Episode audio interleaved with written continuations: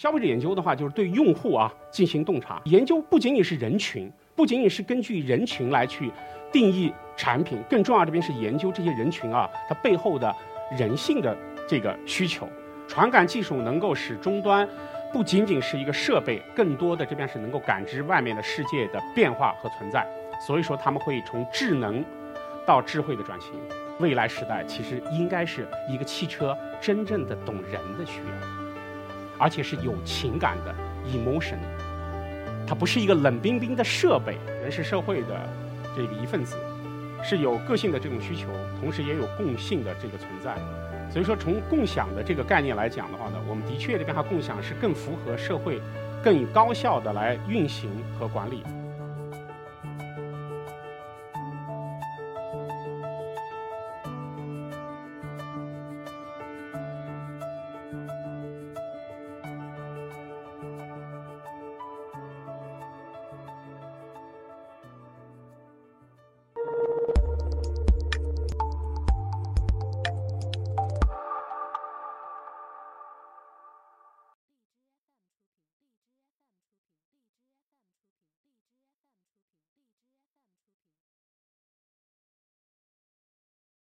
所以今天呢，我给大家分享的终端的变和不变，到底什么东西是不变的，什么东西是变化的？我呢是在几个行业都做过，呃，在 PC 发展的这个快速的这十几年吧，有幸加入了英特尔，在英特尔工作了十一年。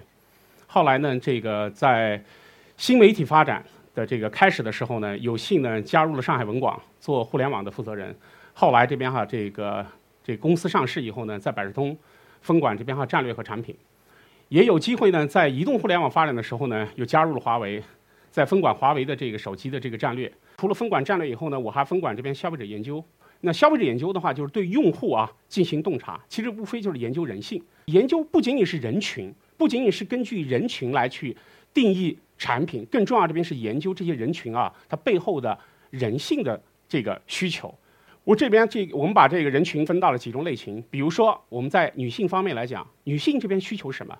彰显，如何这边突出个性、美丽，如何展现自己的这个容貌，这就是什么呢？女性的特点。男性探索还有掌控，如何这边是好玩有趣，并且呢是掌控，达成效率提升。在社区，如何这边进行分享、传播，这就是什么？社群的这种需要。还有呢就是家庭，家庭是传递亲情、传递这种情感的，这就是对什么消费者的这个研究。我曾经在新加坡的时候，跟新加坡的理工大学的一个老师在谈，我们要的并不是什么呢，并不是这个能看得到的天平上的砝码，我们要看到的是改变天平平衡的那个红毛。这个要就是什么呢？我们要洞察细微的这种人性的需求。另外一方面呢，就是设计场景，如何设计一种场景啊，去营造一种消费的一种体验，来触发消费者来去购买产品。我想呢，今天请我过来这边讲呢，讲汽车呢，跟汽车有关的，可能是跟我过去在做终端有关系。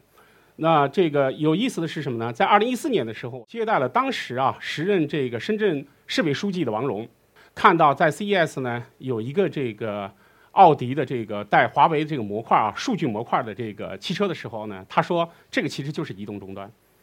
为什么呢？因为有四个轮子，它是可以移动；因为这边有通讯的模块，它可以进行通讯；因为有了计算的能力，它就是一个移动终端。没错啊，所以说就是在这个汽车的。发展的这个过程中啊，其实有很多地方其实可以借鉴其他的终端，包括 PC 的终端，包括手机的终端。传感器其实这个发明啊，对整个这个产业啊，其实带来很大的变化。其实，手机里面很重要的几个传感器啊，最早都是从汽车里边来的，包括重力加速度传感器啊。包括这边还有很多这边传感器都是从汽车的这个产业里边过来的。汽车这些芯片啊，的确啊，能够对终端带来了什么呢？极大的一个推进作用。因为有了越来越多的终端，越来越多的这个传感器，手机现在目前是十几个传感器，越来越多的终端出现以后啊，传感器出现以后啊，让终端从智能变智慧。传感技术能够使终端不仅仅是一个设备，更多的这边是能够感知外面的世界的变化和存在。所以说他们会从智能到智慧的转型。比如说，现在我们五 G 的时代的到临，五 G 时代能给我们的汽车产业带来什么样的变化？五 G 时代到来可以使汽车连接无处不在，人和人能连在一起，车和车连在一起，就像奥迪 On Demand 的移动出行一样，使这个世界的所有的这个设备、物体人和人、人和物能够连接在一起，这就是什么呢？网络技术能够带来的汽车工业的这个巨大的变化。另外呢，就是云计算、大数据、人工智能，而云计算、大数据、人工智能的变化，可以使更多的数据汇聚到系统里边，能够使这个社会能够更有效地进行出行。就像奥迪的这个移动出行计划。可以共享移动出行啊，能使这个社会能变成更高效，能够更清洁，能够更环保。我们现在手上每人都是这个智能手机，但这个智能手机到底是智慧手机吗？我举一个例子啊，十二点半啊到一点半之间，所有的员工啊都这边哈在休息。一个男同事呢，他把这个手机啊中午的时候啊去接待客户，把手机放到这个办公桌上，结果呢太太因为有急事啊找他，就不停的去打电话。这时候手机其实是没关机的，就不停的在响。有一个女同事啊，忍无可忍的情况下啊，把电话接了，说烦死了，我们在睡觉，直接关机。我想说的是什么？手机到底是不是智慧终端？今天这个手机在知道这个时间段是十二点半到一点半，它是不是应该用正零的方法来表达呢？华为和奥迪是战略合作伙伴，提供高速的、安全的、可靠的汽车的的连接设备。啊，这种连接设备呢，助力奥迪啊设备，奥迪的汽车能够这边哈互联互通，能够跟人连在一起，能跟物连在一起，能够这边哈跟车和车连在一起，实现什么呢？物联的这样的一个新的时代，在这种新的时代里面，会创造新的数据，而这些数据对整个社会化治理、整个对交通的出行、对人的方便，会带来极大的新的变化。所以说，我们希望看到更多的新的技术，特别是网络技术，还有包括云计算的技术啊，能够给这个产业能够带来的巨大的推动。我们也相信这边啊有更多的这个创新者能够推动这样的一个产业啊进一步的发展。有一次我坐一个朋友的车，我的朋友车这边是他把的手机跟蓝牙连在一起了。这时候呢，一个女生打过电话来，他的太太刚好坐在边上。这时候呢，他就已经开始紧张了。我想啊。这个车首先解决一个安全隐私的问题，是说，如果说今天是一个女性打过电话来的时候啊，她是不是能够直接切换到什么？切换到你的手机来接，而不是汽车的这种这个语音系统啊来进行这边哈对答，这是一个基本的需要和要求。所以说，我觉得我们在畅想未来的同时啊，我们解决当下更重要。比如说这边哈防贼。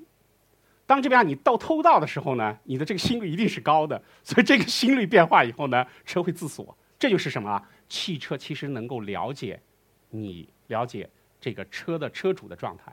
所以我在说啊，智能手机其实不仅仅是连上网，不仅仅是它能够在网上获得更多的信息。智能手机应该是到智慧手机，应该是真正了解人，真的是以人为本，应该了解今天开车的是谁。他的心情，他的状态，应该读懂他，不仅仅是什么人用它，而且是他懂它。这就是我说的未来时代，其实应该是一个汽车真正的懂人的需要，而且是有情感的 emotion 的。它不是一个冷冰冰的设备，它应该有更多的传感器，能够感知不同的人，感知人的需要，并且通过大数据、人工智能。还有包括区块链等新的技术，给人一个更好的反应，这就是我说的未来。其实人是社会的这个一份子，是有个性的这种需求，同时也有共性的这个存在。所以说，从共享的这个概念来讲的话呢，我们的确这边哈共享是更符合社会、更高效的来运行和管理。但从个性来讲，有个性的这种需要和体验。我刚刚其实反复强调，终端其实。不仅仅啊是个人的终端，它其实是了解你自己，能够根据你的需求去做反应，不是说是你需要这个服务，我给你推送这个服务啊，更多这边是更有预见性的，能够这边还知道你所要，能把服务推荐给你。其实这里边其实在共性啊和个性中间啊，其实是能够这边哈相互进行这个这个共存的。我们不断的这边哈通过新技术、新新的这个概念啊、新的体验啊，来带动什么呢？产品的革新和创新。现在我们是人工智能时代，同时我们也是区块链时代。如何把区块链、人工智能整合在一起？一个是改变了生产的效率，一个是改变了生产关系。如何把这种新的技术应用在我们的行业里边？我们不仅仅是要有这边这个行业里面的知识，更需要这边需要跨界的信息和跨界的内容来整合我们的创新。这就是什么呢？跨界可以带来创新。手机其实是一个通讯工具，它的核心的驱动力，它的核心的改变的驱动力是什么？是它的 RF，就是射频部分。手机射频部分最早这边是模拟时代，叫一 G，那是摩托拉的时代。两 G 是什么？爱立信和诺基亚的时代。三 G 时代呢，开始出现什么呢？苹果和三星时代。就是二零零七年的时候，四 G 呢，就是二零一二年和一三年的时候呢，华为跟小米开始出现。那我就说五 G 呢，五 G 应该会有新的玩家。当五 G 到来的时候，当物联网都能够连在一起的时候，当产业会发生新的技术革命的时候，会有新的玩家会在这里面出现。那我们再回过来再看，那这样的一个公式不变的一个逻辑，如果说进到汽车行业里边，它会发生什么样的变化呢？汽车现在是非智能，进到智能，再进到这个智慧这个阶段。今天从传统的内燃机走到电动，走到新能源，再走到智能时代、智慧时代的时候，会不会有新的玩家出现？会不会有新的这个玩家在弯道超车里面出现？超越时代，超越一个新的这个机会点啊，就在这个技术的变革点上。当智慧时代到来。人工智能时代到来，当我们的新能源车成为普及的时候，释放了我们的时间，也释放了我们的空间。我们该做什么样的产品和服务？我们怎么样抓住消费者的细微的那些心理的需求和差别，更好的去做服务？我们是不是需要把新的技术和新的体验，加上这边设计概念，加上我们很多的这个这个这个信息啊，结合在一起，技术结合在一起，创造一些新的跨界的产品？在技术和人文上找到新的交汇点，这是什么呢？今天我想分享给大家的，说变化是什么呢？永远的不变，只有不断的创新才能发展。跨界啊，是创新的原动力。所以我们也希望，啊，看到奥迪啊新的这个 Q5L 能够这边哈带来不同的新的体验，也希望下一代产品能够这边对我们的人类的生活能够带来更大的变化。谢谢大家。